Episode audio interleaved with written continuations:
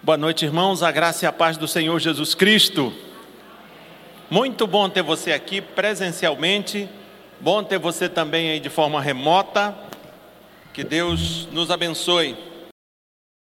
Eu quero que, aliás, antes de ler o texto da palavra de Deus, quero lembrar que na semana que vem, no sábado, nós teremos aqui os primeiros seminários de música.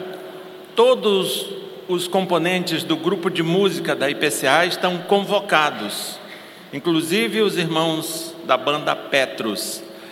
E nós queremos também convidar você, se você tem desejo de participar desse momento, procure o Mateus, que ele vai te dizer o que você deve fazer para participar desse seminário. Vai funcionar no sábado, durante todo o sábado, vai começar às 9 horas da manhã e vai até parte da noite. E no domingo de manhã ele estará aqui na escola dominical. É o pastor Fabrício Fabiano. Ele estará aqui conosco, ele está vindo de São Paulo exclusivamente para nos para tratar conosco deste assunto. Tá bem? Que Deus te abençoe em nome do Senhor Jesus Cristo. Eu quero que você abra a sua Bíblia na segunda epístola de Paulo aos Coríntios, no capítulo 5. Quero lembrar que hoje nós estamos, que as crianças estão aqui.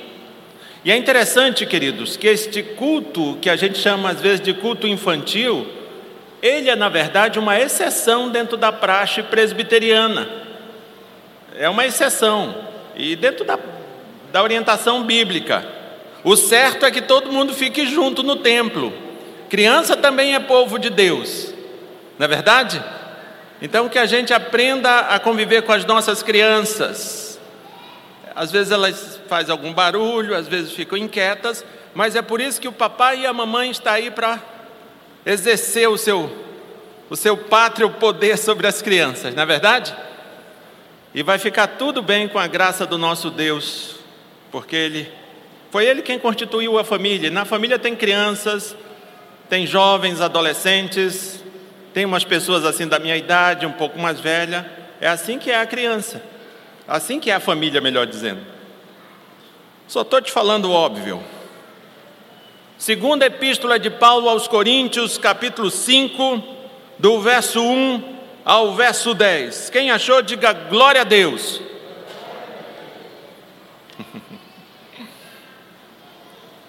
Segunda Epístola de Paulo aos Coríntios, capítulo 5, do verso 1 a 10. Quem achou, diga glória a Deus. Glória a Deus. Amém.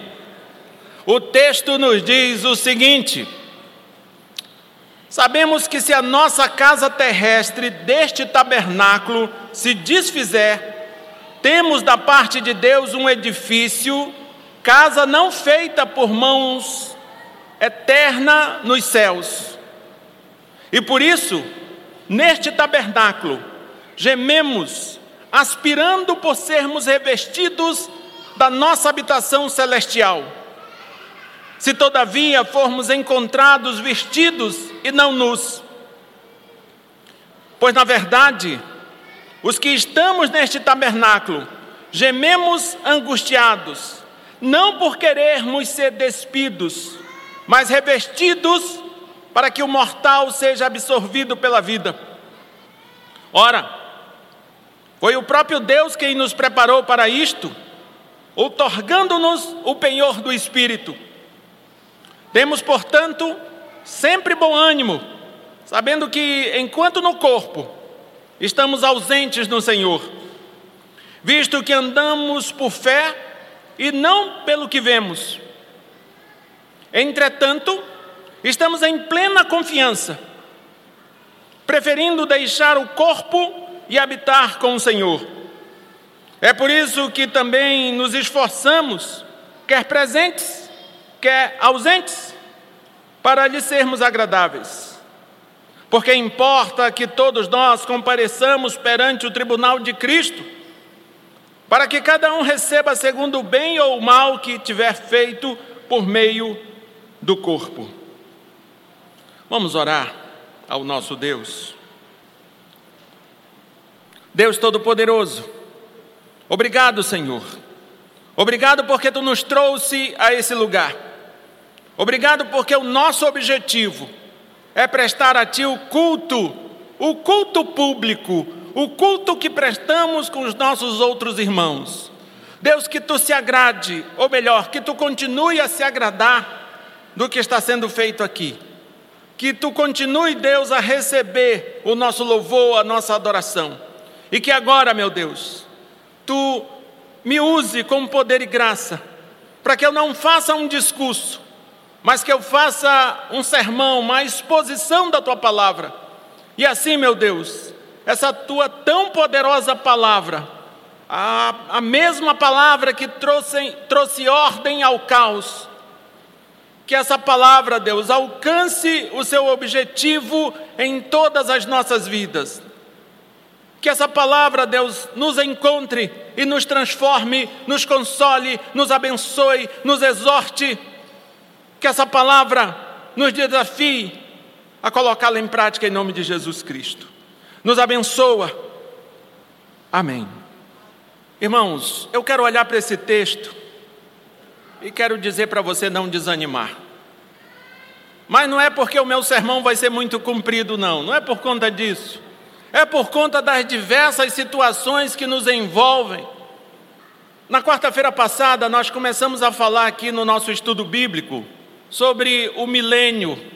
E quando nós estamos falando sobre o milênio, essa importante visão escatológica, essa importante visão da doutrina das últimas coisas, nós vamos ver que o milênio, quando tratamos do milênio, nós estamos falando dos pós-milenistas, nós estamos falando dos pré-milenistas históricos e dispensacionalistas, e nós estamos também falando dos amilenistas. Quarta-feira passada nós começamos a falar sobre os pós-milenistas. E é interessante, queridos, que os pós-milenistas, eles acreditam que Cristo voltará depois de uma era que não é de exatos mil anos, mas será assim como que uma era dourada, em que a igreja vai pregar o evangelho com eficácia, e o resultado disto é que o mal continuará a existir, mas será reduzida a uma realidade insignificante. E assim, haverá muita prosperidade na família, na economia, na saúde, na segurança, na educação e em todas as áreas da vida. Contudo, entretanto, poderia dizer também, todavia, a Bíblia diz que, se, que a segunda vinda de Cristo será assim precedida de um grande ou de uma grande apostasia, de um grande afastamento de Deus, e que o amor de muitos esfriará, e que se Deus não abreviasse esses dias, até os seus escolhidos, até os seus eleitos se perderiam. Queridos, a Bíblia diz isto e a história, o dia a dia, confirmam que ao invés de melhorar, as coisas vão piorar e piorar muito. E tem aqui algumas coisas que você sabe que existe. Por exemplo, incesto, pedofilia, abuso de crianças, adultérios, divórcios, trisais, casamentos homossexuais, corrupção, impunidade, caristia, coronavírus, varíola do macaco, guerra da Rússia contra a Ucrânia e por aí vai. Se desse, a gente continuaria falando um monte de miséria que faz parte da realidade do noticiário que traduz o mundo que nós vivemos. As informações bíblicas e a experiência do dia a dia não deixam dúvidas que o que já está, que o que já não está bom vai ficar muito pior. É verdade. Queridos, e quando nós voltamos aqui os nossos olhos à segunda carta de Paulo aos Coríntios, você vai ver que na segunda carta aos Coríntios, Paulo ele trata de algumas verdades que envolvem a realidade do sofrimento. E eu digo pelo menos duas verdades que ele trata aqui que envolve a realidade do sofrimento. A primeira, os cristãos devem se sentir consolados e encorajados com o cuidado de Deus em meio ao sofrimento. Uma das verdades que Paulo diz na segunda carta é que os crentes no Senhor Jesus Cristo devem se sentir consolados e encorajados com o cuidado de Deus em meio ao sofrimento. A outra verdade que ele fala que tem a ver com sofrimento: o poder de Deus é manifestado por meio da fraqueza humana. Obviamente, dentro do sofrimento, dentro da possibilidade do desânimo, a fraqueza nossa fica evidente, e uma das coisas que Paulo fala, uma das verdades que Paulo trata nesta carta, é que o poder de Deus é manifestado por meio da fraqueza humana. E se você olhar também para a carta, para a segunda carta de Paulo aos Coríntios, você vai ver que essa carta tem pelo menos dois temas principais. Ele, esses dois temas eles aparecem nesta carta. O primeiro, o consolo e o encorajamento divino em meio ao sofrimento.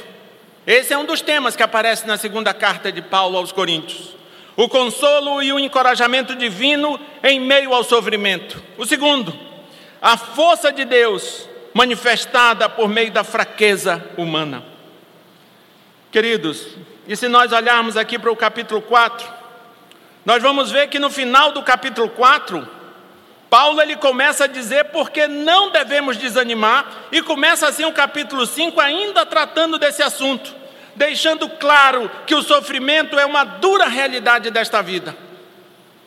O sofrimento não é atípico, o sofrimento é típico dessa vida. Queridos, não haverá uma época dourada. Não haverá. Não haverá uma época dourada, o mundo não será cristianizado, ao contrário, haverão perseguições e aflições, o que já não está bom vai piorar ainda mais até que Cristo volte. Esta é a realidade. É por isso que eu preciso te dizer: não desanime. Não desanime. E a gente poderia perguntar: do que o texto trata que pode nos sustentar e não desanimarmos. Olha aí para o versículo de 1 a 3 que você vai ver a primeira coisa que ele trata, assim, no, que pode nos sustentar e nos dar forças para não desanimarmos. Do verso 1 a 3, eu digo para você que ele trata da informação. Eu não vou ler de novo o verso de 1 a 3, mas os versos de 1 a 3, o verso de 1 a 3, ele trata da informação. Você olha para esse, para esse texto, você vai ver que Paulo diz ter uma informação. E não somente ele, mas a igreja tem esta informação. Por isso, no início do versículo primeiro é dito: sabemos que. Você percebe que o texto, o versículo primeiro, começa desta forma: sabemos que. Paulo está dizendo, está tratando de uma informação, sabemos que. Ou seja, ele e todos aqueles a quem ele se dirige têm esta informação. Nós também temos essa informação, queridos. Paulo e todos aqueles coríntios a quem ele se dirigia tinham essa informação e nós, você que está aqui, nós, você que não está aqui, mas ouve isto que eu estou te dizendo, nós também temos essa informação. Queridos, mas antes de te dizer que informação é essa, eu preciso te falar uma coisa sobre informação, porque na verdade, quando estamos falando de informação, é bom lembrar que o problema da informação pode ser ao menos dois. O primeiro, informação errada. E se você olhar para a história bíblica, você vai ver que a desgraça, que a miséria, que o pecado entrou no mundo através de uma informação errada dada por Satanás através da serpente. Que informação é essa? É certo que não morrerás. Hã? Ou seja, uma informação errada tem muitos problemas. Uma delas, um deles, um desses problemas é nos mandar para uma direção errada.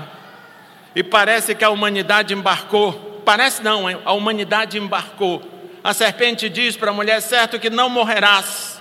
Deu a ela uma informação errada e ela digeriu, bebeu aquela informação errada. E o resto desse romance, nós já sabemos. o resto dessa história, porque parece que romance não é um fato, né? O resto dessa, dessa história, desse fato, nós já sabemos. Então, queridos, o problema da informação pode ser ao menos dois. O primeiro é a informação ser errada, mas tem outro problema. O outro problema é a informação ser dada e não ser assimilada, processada. Imagina que você quer ir para um determinado lugar, você pede informação e, e, alguém te dá essa informação, mas você não assimila, você não processa, você não acredita, você não se deixa conduzir por essa informação. Adiantou do que essa informação na tua vida? De nada. Então veja, o problema da informação são dois: informação errada e informação não assimilada, não processada. A pergunta é: será que a gente tem assimilado a informação que recebemos, ao menos dominicalmente?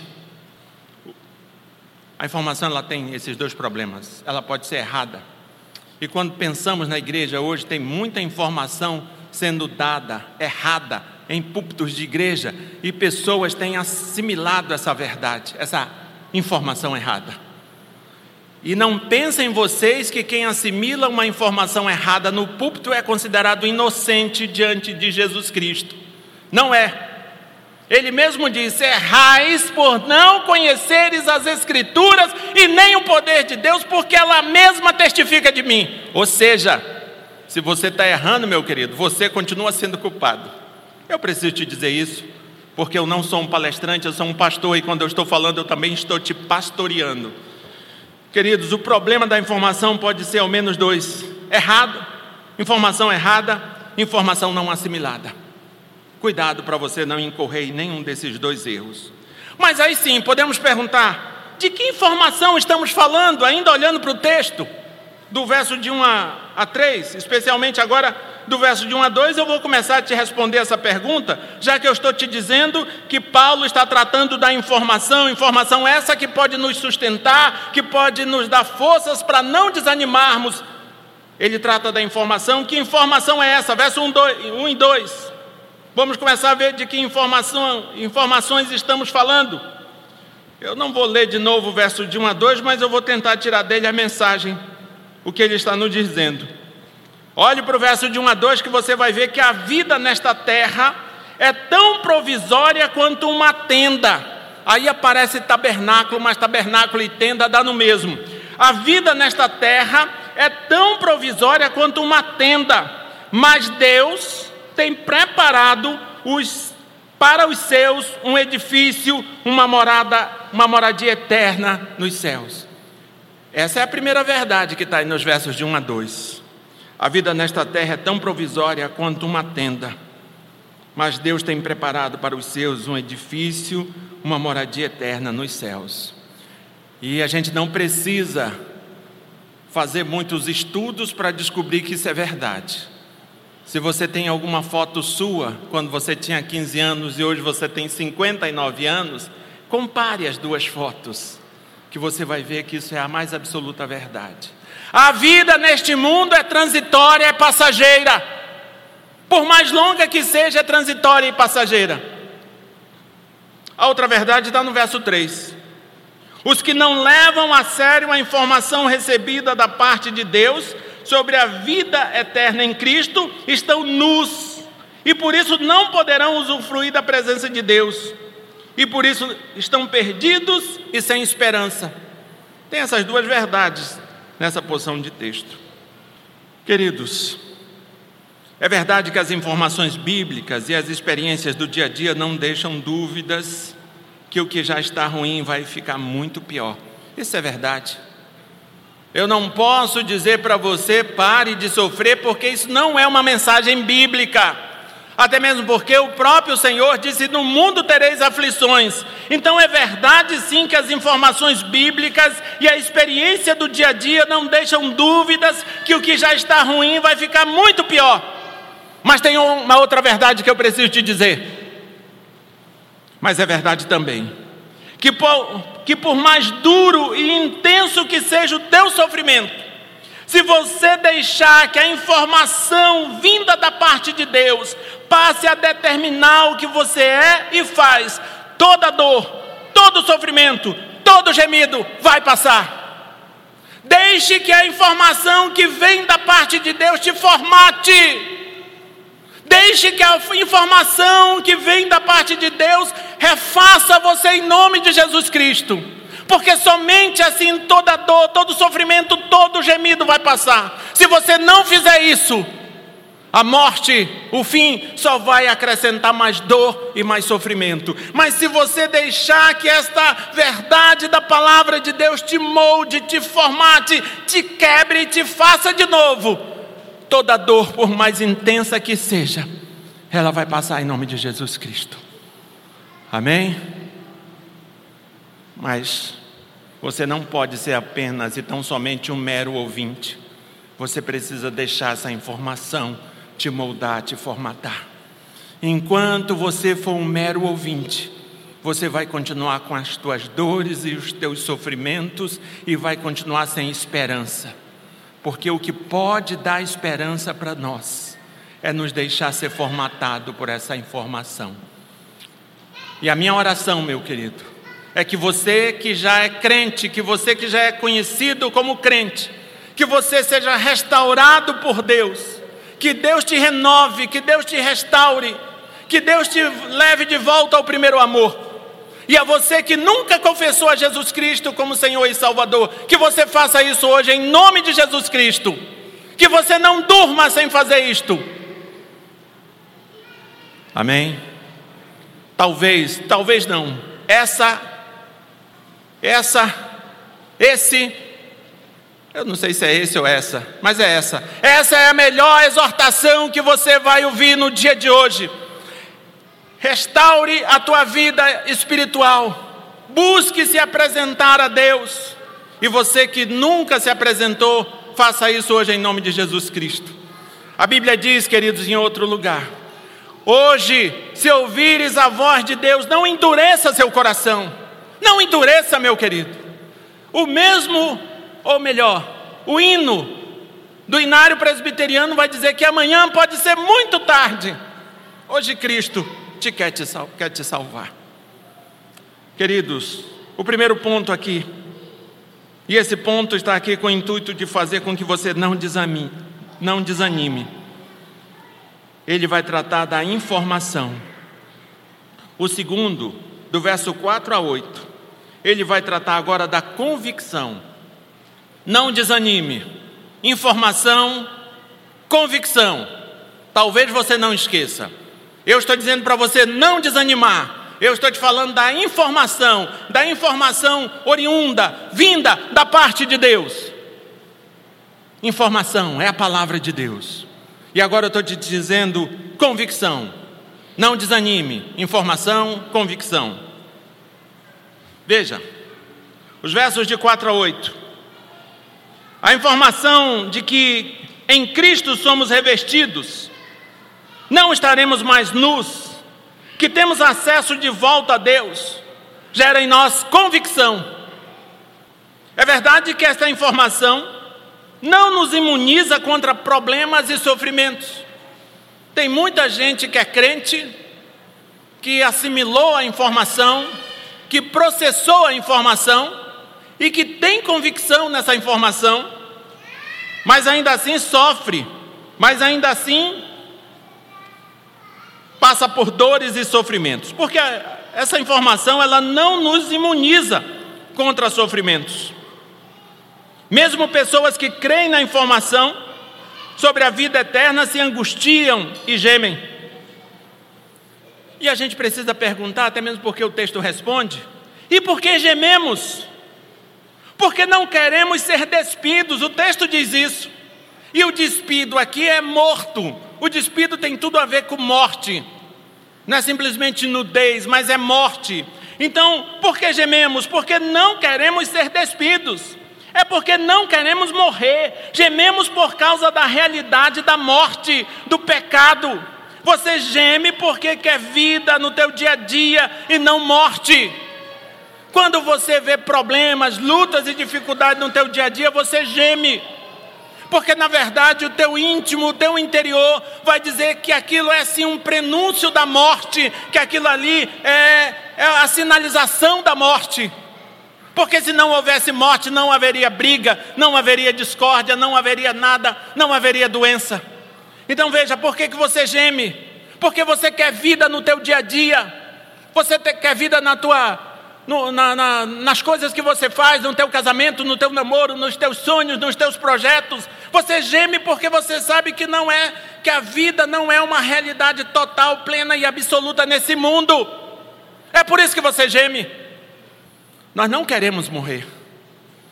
Eu lembro que semana passada íamos para Sozel e dentro do barco tinha 23 crentes presbiterianos membros dessa igreja. E como todos os bons crentes presbiterianos, membros dessa igreja, todos, absolutamente todos, estavam com colete salva-vidas. E entrou uma senhora lá vendendo coxinha, e ela fez o seguinte comentário: Os crentes querem ir para o céu, mas todos estão com medo de morrer, tanto é que estão usando colete. ela fez esse comentário. E assim, no momento oportuno, eu, eu fiz a seguinte colocação. Na verdade, nós usamos coletes não porque temos medo de morrer, nós usamos coletes porque sabemos e devemos fazer o certo. É por isso que a gente usa colete. Mas é verdade também que nós não queremos morrer. Nós não queremos morrer. Além de querermos fazer o certo, eu não sei se a ordem é essa, mas nós não queremos morrer. Porque nós fomos feitos para a vida. Queridos, mas ainda assim, o texto vai dizer que nós suspiramos por sermos revestidos por Deus. Queremos viver, mas por termos conhecimento que a vida eterna, queremos viver, mas queremos também a eternidade. E veja, é o vislumbre da vida eterna que é, na verdade, o nosso consolo. Não há esperança neste mundo. A esperança que temos, a temos porque cremos na vida eterna, porque cremos em Deus, cremos no Senhor Jesus, cremos na informação, na palavra. É por isso que temos esperança. Queridos, temos convicção certeza que foi o próprio Deus, o verso 5 vai dizer isso. Temos convicção, certeza, que foi o próprio Deus quem nos preparou para a vida eterna. E é também o próprio Deus quem nos dá a garantia, concedendo a nós o penhor do Espírito. Veja, o texto vai dizer que Deus nos preparou, e o texto vai dizer também que Deus nos garante. La garantia não sou eu, é Deus. E o problema é que às vezes nós achamos que somos nós, mas não somos, é Deus. Você é o que é, não é o que é por conta da tua própria força, é por conta de Deus. Que bom, queridos, seria se lembrássemos disto, porque é, é, é o esquecimento disto que nos faz enlouquecer, que nos faz desanimar você é o que é porque Deus te fez ser o que você é. Você está onde está porque Deus te garante. Não esqueça disso. Lembre disto amanhã, quando a segunda-feira vier com todas as suas prerrogativas peculiares de uma segunda-feira. Lembre-se disso amanhã.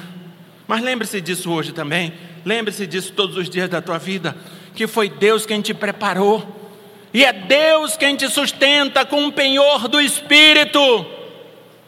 La garantia não sou eu. Não é coisa de 1,99. Não é coisa da feira do Paraguai. É coisa autêntica, coisa boa. Coisa com garantia. Queridos, não somos apenas consolados. Somos sustentados pelo próprio Deus que nos preparou para sermos quem somos. Não somos apenas consolados, nós somos sustentados. Não é simplesmente, oh meu filhinho, pare de chorar.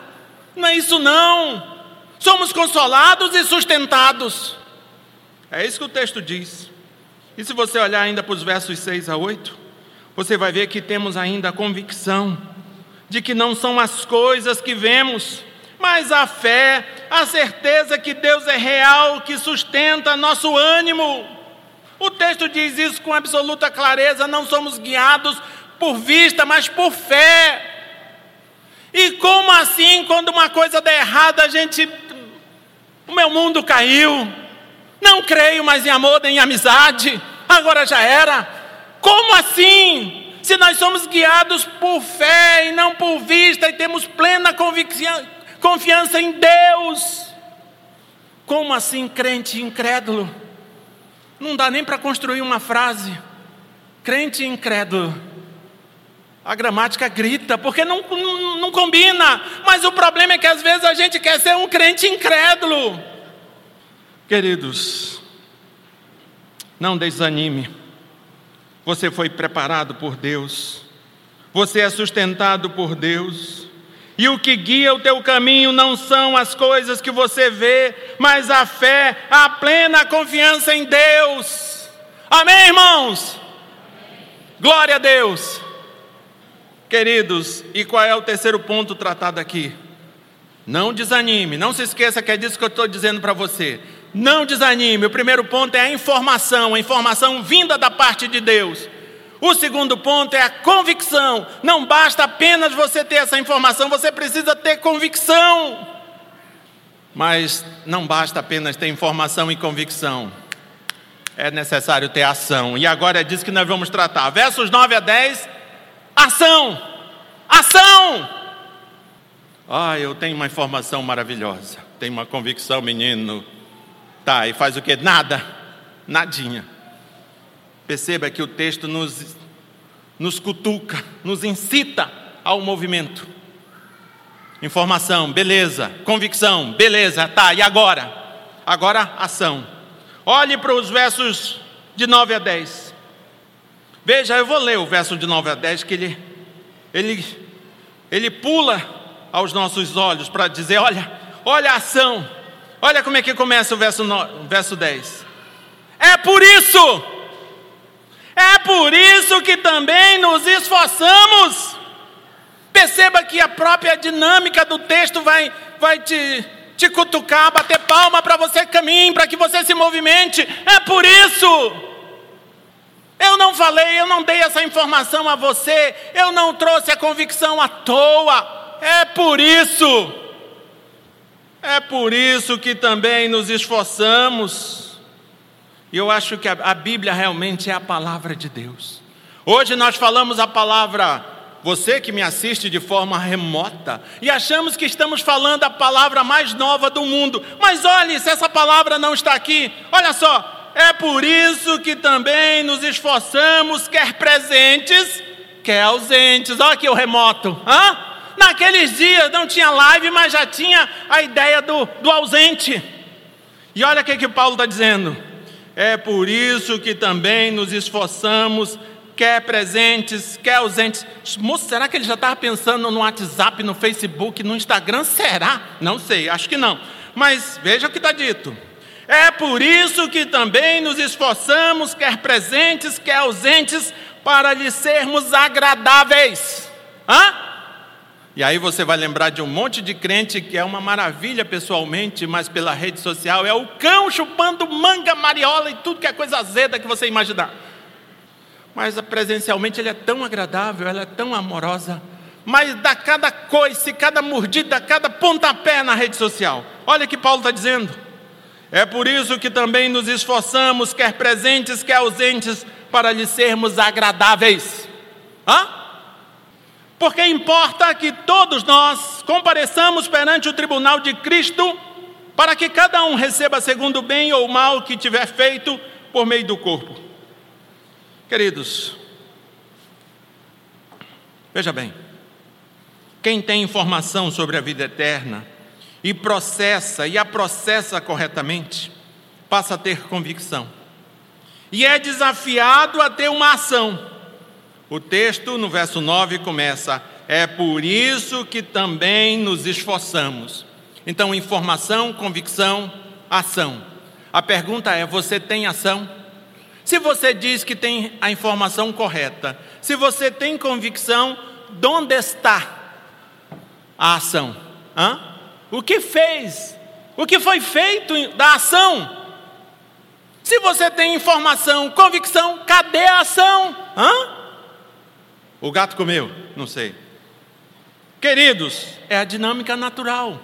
Informação, convicção, agora vamos, ação. É por isso que também nos esforçamos. Mas veja, qual o intuito do nosso esforço? Por que nos esforçar? O texto responde: a ação, a atitude de assumir a responsabilidade, de viver e ser um excelente exemplo. Você não vai ser o melhor cidadão de Altamira simplesmente porque você quer ser. Você vai ser o melhor cidadão de Altamira porque as pessoas vão olhar para você e vão dar glórias ao teu Deus que está no céu. Você vai ser o melhor jovem, o melhor adolescente, a melhor criança, a melhor moça, o melhor rapaz, o melhor homem porque as pessoas vão olhar para você sendo esse, essa melhor pessoa e vão dar glórias ao teu Deus que está no céu. É por isso. Compreendes? A ação, a atitude de assumir a responsabilidade de viver e de ser um exemplo, um excelente exemplo, ou seja, de nos esforçarmos para ser agradável, seja de forma presencial ou de forma remota, seja de forma física ou nas redes sociais. As redes sociais, a internet não é terra de ninguém. O crente deve continuar sendo crente na rede social. Talvez você diga, ei pastor, que redundância. É uma redundância. Especialmente num ano chamado Ano das Eleições.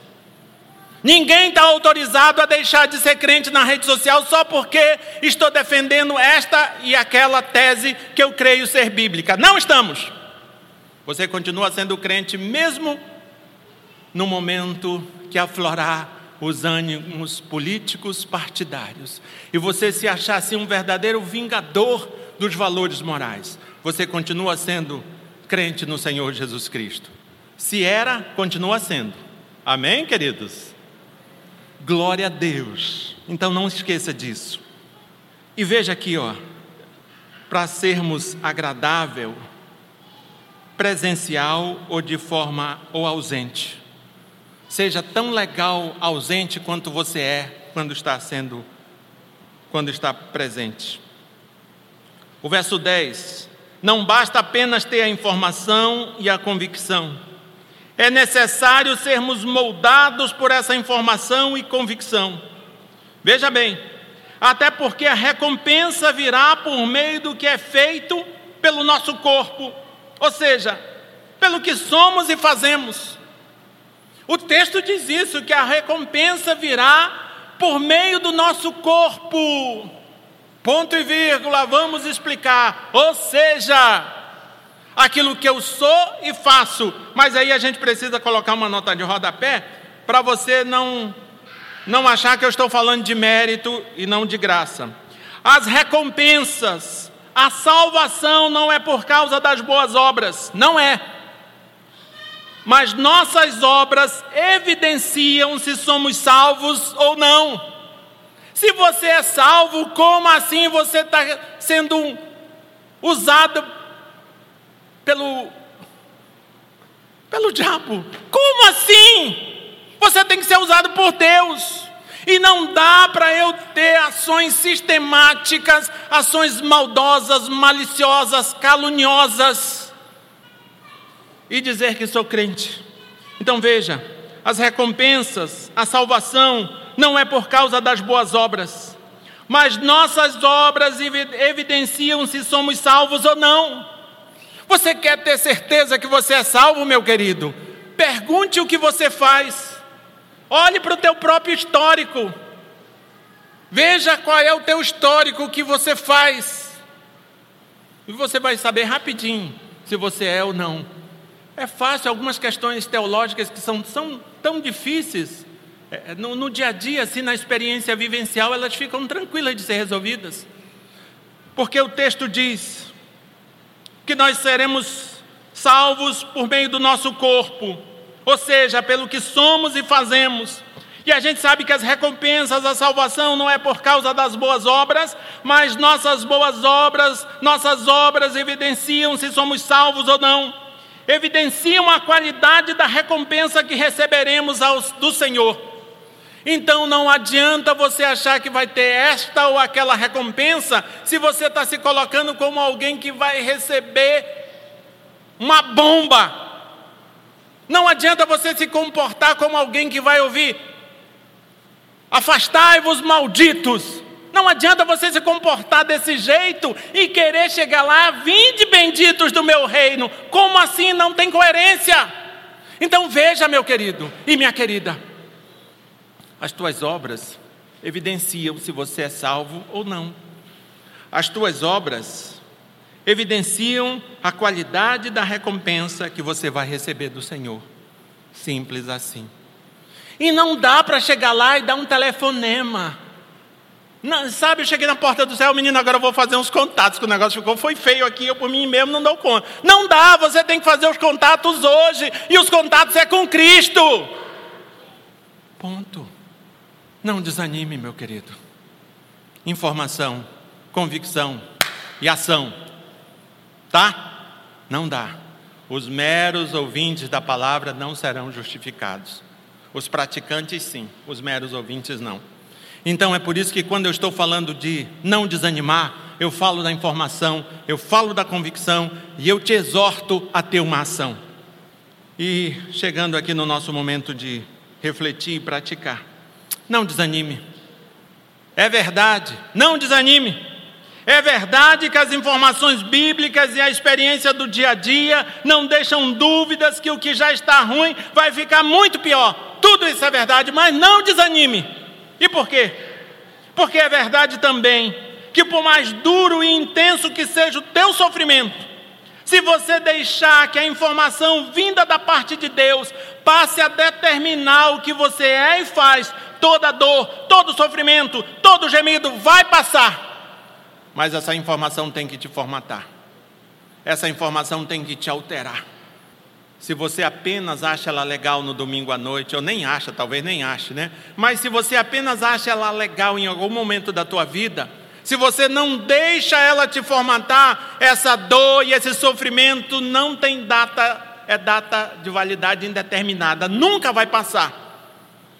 Mas se você deixar essa verdade te formatar, essa dor, esse sofrimento, esse gemido vai passar assim em nome de Jesus Cristo.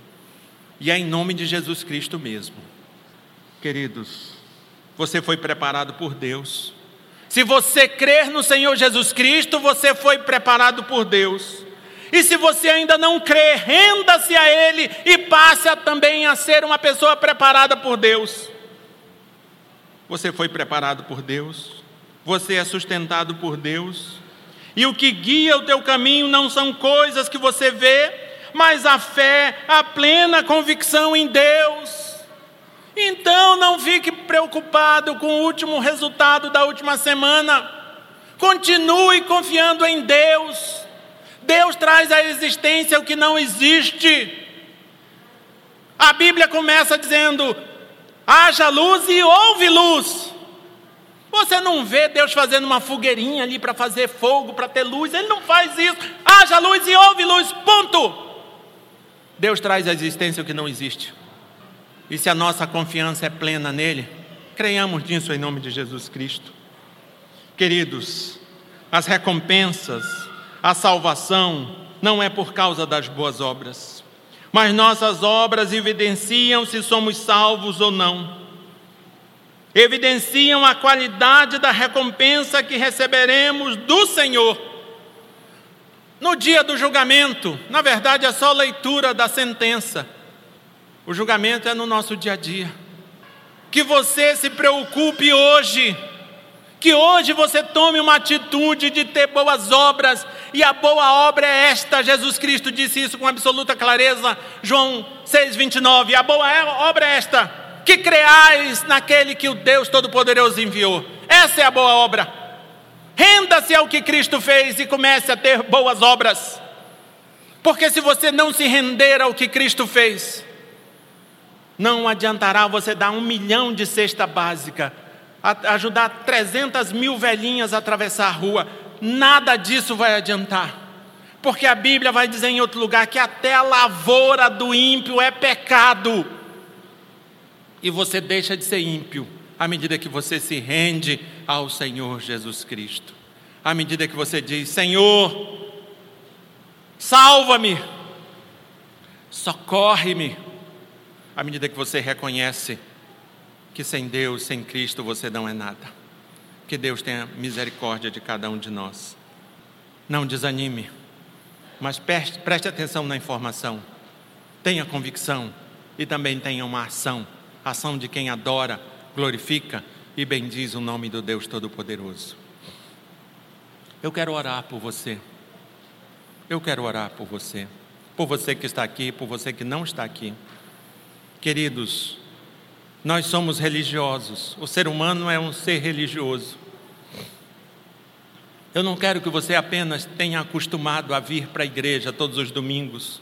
Eu não quero que você que está aí do outro lado acostumou a ouvir e participar desse culto de forma remota. Não é só isso que queremos. Nós queremos que a verdade da palavra de Deus te formate, determine quem de fato você é e faz. Se não for assim, ela não fez nada na tua vida. Se não for assim, você é um mero ouvinte. Se não for assim, a tua dor, o teu sofrimento, o teu gemido não vai passar. É só a graça e a misericórdia de Deus, é só o Senhor Jesus Cristo, como nosso Senhor e Salvador, que tem poder para fazer essas coisas passarem. Fique de pé e apresente tua vida diante de Deus, se de fato você quer fazer isso. Apresente tua vida diante de Deus. Quem sabe você diz para Deus: quebra minha vida, Senhor. Quem sabe você tem coragem de dizer isso para Deus? Quebra minha vida e faz de novo, porque eu não quero mais viver desanimado. Porque eu tenho uma informação, eu tenho convicção, e eu preciso ter a ação, e a ação é me quebrantar em tua presença, é confessar a ti como Senhor e Salvador, é reconhecer que sem ti eu estou morto e perdido. Essa é a primeira ação, é crer naquele que foi enviado pelo nosso Deus. Quem sabe, meu querido, quem sabe você faz essa oração? Quem sabe você já ouviu 300 pregações nesse texto? Mas quem sabe Deus deu um toque diferenciado na tua vida? Se hoje você ouviu a voz de Deus, não endureça teu coração. Ah, meu Deus, nós estamos em tua presença, Senhor. Nós estamos diante de ti, somos crentes, cremos no Senhor. Tem alguns que não creem, tem alguns que nunca confessaram a Ti como Senhor e Salvador, mas tanto eles quanto nós estamos em Tua presença. Tanto eles quanto nós precisamos de Ti, da Tua graça e da Tua misericórdia. Por isso, meu Deus, que Tu refaça todas as nossas vidas em nome de Jesus Cristo. Que Tu nos quebre, Senhor. Que Tu faça, meu Deus, com que a informação que temos recebido da Tua parte seja de fato a nossa regra de fé e prática, realmente determine quem somos e o que fazemos. Não permita, Deus, que queiramos nos relacionar contigo e queiramos que tu seja um mero coadjuvante em todos os, os nossos atos, em todas as cenas das nossas vidas, porque tu não é coadjuvante. Se tu não for o primeiro, tu não é absolutamente nada. Por isso, meu Deus, tem misericórdia de nós. Nos faz, Deus, processar a informação que temos recebido da tua parte, nos dá convicção dessa informação. E nos dá atitude, movidos por essa informação e por essa convicção. E certamente essa atitude será a de nos rendermos aos teus pés, reconhecendo que somos miseráveis pecadores e carecemos desesperadamente da, do teu perdão, do teu favor imerecido. Faz isso com cada um de nós, em nome de Jesus Cristo. Amém e amém. Que Deus te abençoe.